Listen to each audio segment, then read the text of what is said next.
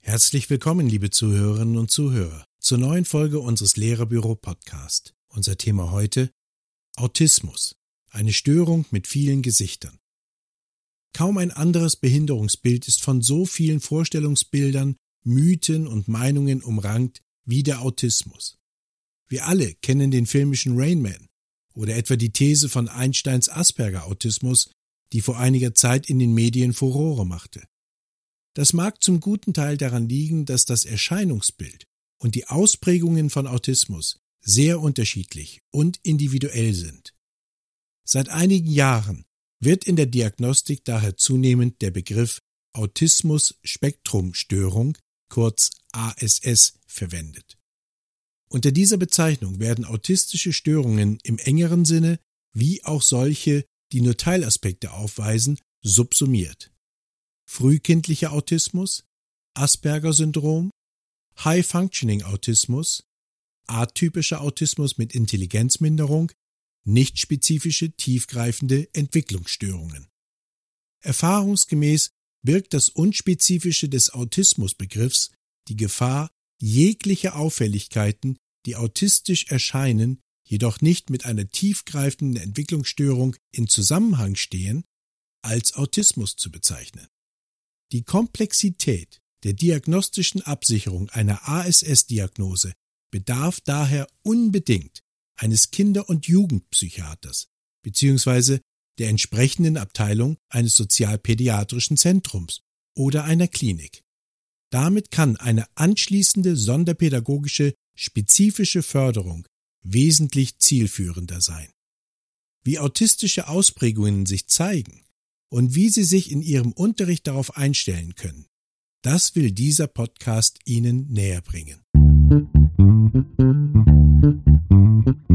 Die zentrale Beeinträchtigung bei Menschen mit Autismus stellt die Störung der Wahrnehmungsverarbeitung dar.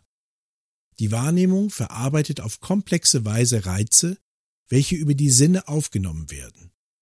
Hören, sehen, riechen und schmecken, wie auch taktile Informationen geben uns Einzeleindrücke bezüglich unserer Umgebung und werden in einem hochkomplizierten Prozess im zentralen Nervensystem ZNS zu einer bedeutungsvollen Ganzheit zusammengesetzt. Bei autistischen Schülerinnen und Schülern sind die Vorgänge der Wahrnehmungsverarbeitung auf unterschiedlichste Art gestört, sei es vereinfacht ausgedrückt bezüglich einer Über- wie auch einer Unterempfindlichkeit im Zusammenhang mit Reizen. Dabei können ein oder auch mehrere Wahrnehmungsbereiche betroffen sein. Dies ist individuell sehr unterschiedlich. Neben der auffälligen, gestörten Wahrnehmungsverarbeitung als Kernsymptom bietet auch das Konzept der Theory of Mind ein Erklärungsmodell zum Verständnis von autistischen Menschen. Denn nicht nur die veränderte Wahrnehmung, auch die Art der Kommunikation und Interaktion mit anderen ist bei autistischen Menschen oftmals beeinträchtigt. So kann man bemerken, dass autistische Schüler und Schülerinnen sich nicht intuitiv in andere Menschen hineinversetzen können. Sie vermögen nicht aus der Perspektive des Gegenübers das Geschehen zu interpretieren und Rückschlüsse auf Gefühle und Motive zu ziehen. Neueste Gehirnforschungen zeigen dabei einen Zusammenhang zu einer herabgesetzten Aktivität der Spiegelneuronen bei autistischen Menschen, die dazu führt, dass diese physiologisch gar nicht in der Lage sein können, bestimmte Aspekte der menschlichen Kommunikation adäquat zu verfolgen.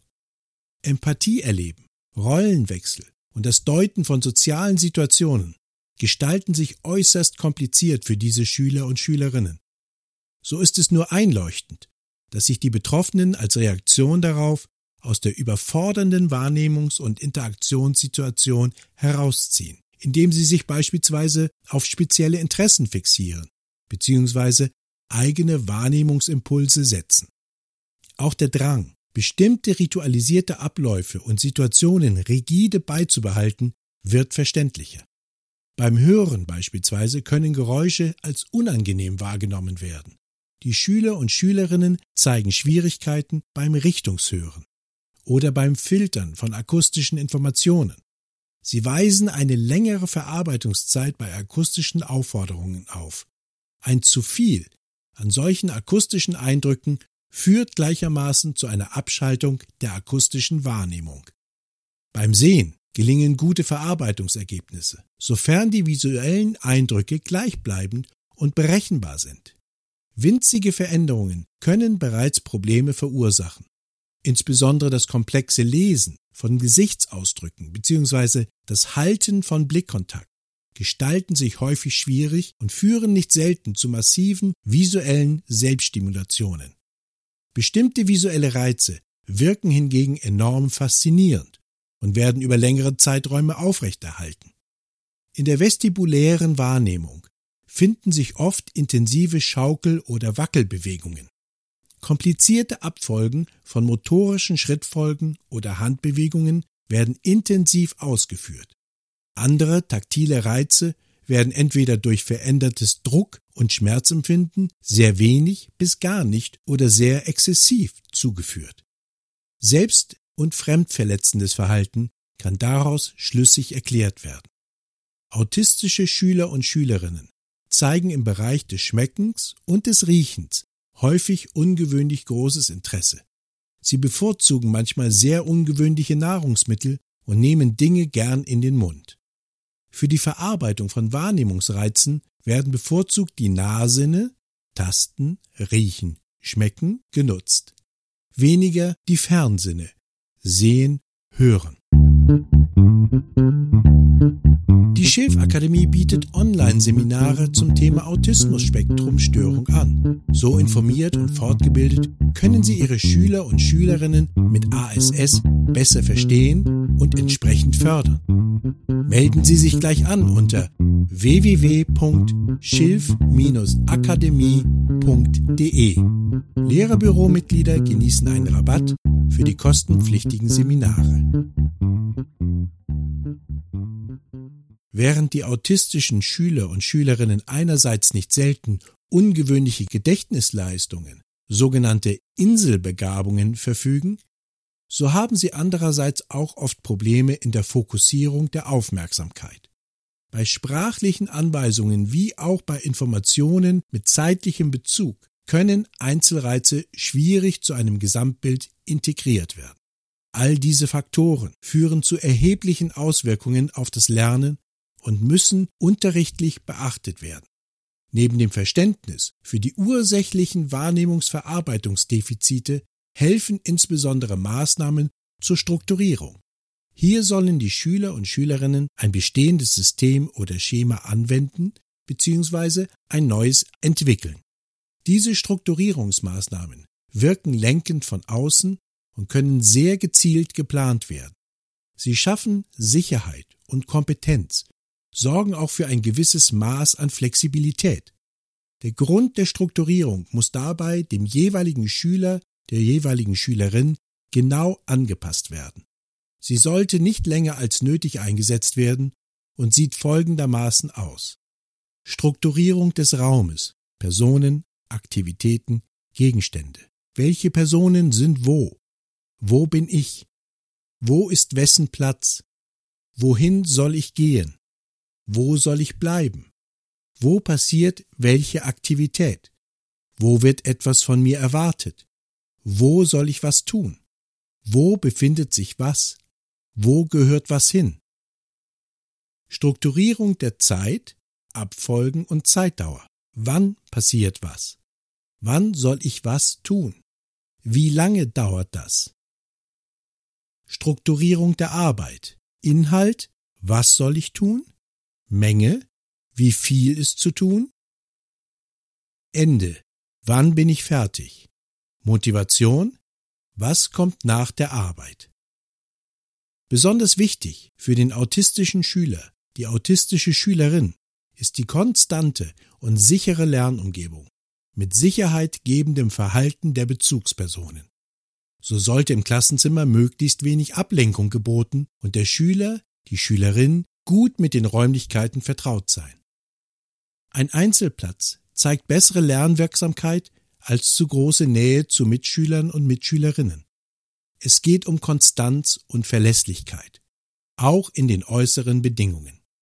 Bei Unterrichtsgängen außer Haus bedarf es einer intensiven Vorbereitung und Visualisierung der neuen Orte. Es hilft eine klare Personenzuordnung. Alles Neue kann potenziell Angst und Unsicherheit auslösen. Als Lehrkraft helfen Sie dem autistischen Schüler, der autistischen Schülerin mit einer klaren, einfachen Lehrersprache, ohne Ironie bzw. Witz. Die Unterstützung erfolgt eher durch körpersprachlich pantomimische Hilfen, weniger durch die Mimik. Es hilft, für einen Gegenstand nur ein Wort zu verwenden. Arbeitsaufträge werden immer gleichlautend wiederholt, nicht variierend. Es erfolgt jeweils nur ein Arbeitsauftrag. Man sieht, dass allein schon die sprachliche Lenkung durch die Lehrkraft andere Maßnahmen erforderlich macht als die für die anderen Schüler und Schülerinnen. Konkrete Konzepte, insbesondere zur unterstützten Kommunikation, bieten handlungsorientiertes Weiterarbeiten in stark strukturierenden Lern- und Unterrichtssituationen, mit denen Sie auch als Lehrkraft sicher und zielorientiert Unterricht für Schüler und Schülerinnen mit einer Autismus-Spektrum-Störung gestalten können. Vielen Dank fürs Zuhören. Diesen Beitrag finden Sie zum nochmaligen Nachlesen im Lehrerbüro. Darüber hinaus bietet Ihnen eine Vielzahl an Ratgeberartikeln und Fachinformationen zum Thema Autismus weitere Hilfestellungen für Ihren Schulalltag. Besuchen Sie uns auf lehrerbüro.de. Das war Lehrerbüro Podcast mit Peter Kühn und einem Text von Claudia Omonski. Es grüßt Sie herzlich und bis zum nächsten Mal. Ihr Lehrerbüro.